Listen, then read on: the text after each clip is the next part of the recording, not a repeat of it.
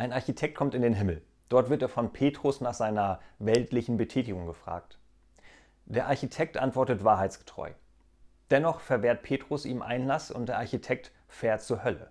Dort angekommen wird er sofort aktiv, baut moderne Straßen, Brücken, Hochhäuser mit Liften, Einkaufszentren mit Rolltreppen, Ventilationssysteme und so weiter.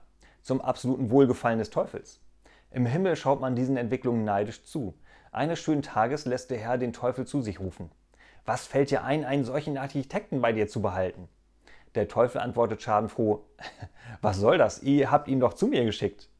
Der Herr erregt, ich verlange von dir, dass du ihn sofort zu uns in den Himmel schickst.